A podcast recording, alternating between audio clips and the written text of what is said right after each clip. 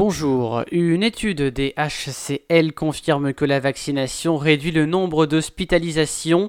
Dirigée par le professeur Philippe Van Hems, il est prouvé que depuis la mise en place du vaccin début 2021 jusqu'au 15 novembre 2021, l'équipe a observé en moyenne une baisse de 98% des hospitalisations dans la région Aura, Auvergne-Rhône-Alpes et une réduction de 21% de l'incidence de la Covid-19. Ce résultat était attendu car les essais vaccinaux avaient comme objectif prioritaire une réduction des cas graves et des hospitalisations, confirme le professeur.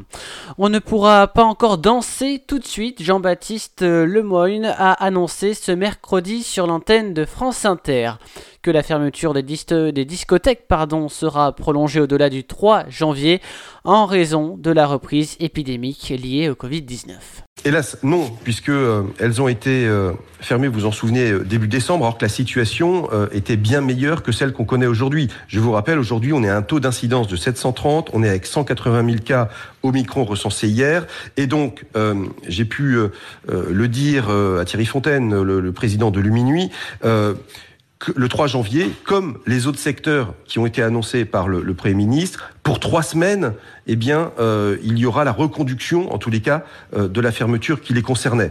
Euh, et naturellement, j'imagine la détresse morale qui peut exister pour ces, ces, ces, employés, ces entrepreneurs également, parce que c'est un monde qui, qui, veut donner du bonheur, c'est un monde de la fête qui lui n'est pas à la fête et qui trinque. Et donc là aussi, on est au travail pour pouvoir trouver les, les, bonnes solutions pour les accompagner parce qu'ils ont été fermés pendant quand ces fermetures 18 mois pour certains, eh bien trois semaines à compter du 3 janvier, euh, comme pour les autres dispositifs qui ont été pris euh, et annoncés par le Premier ministre.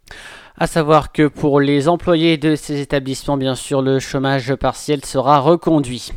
Dans le reste de l'information, ce mardi, deux agents de la police municipale ont procédé à plusieurs contrôles de port du masque et de passe sanitaire de clients dans des magasins des premiers et deuxième arrondissements de Lyon.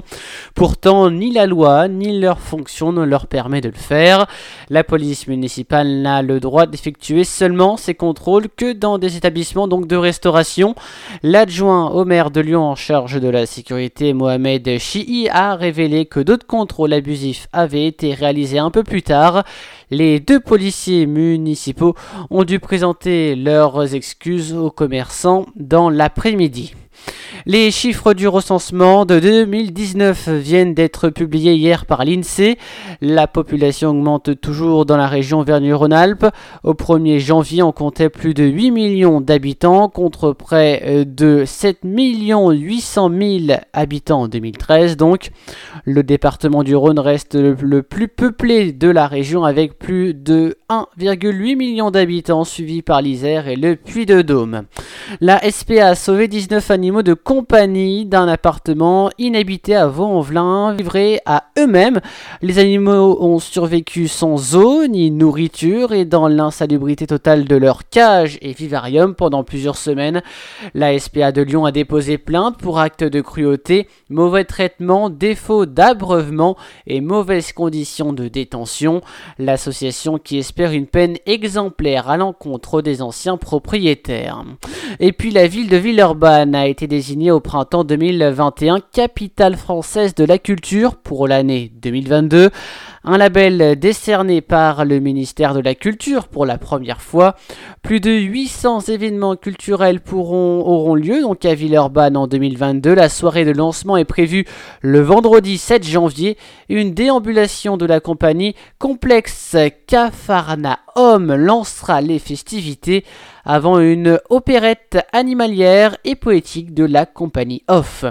Fin de cette édition.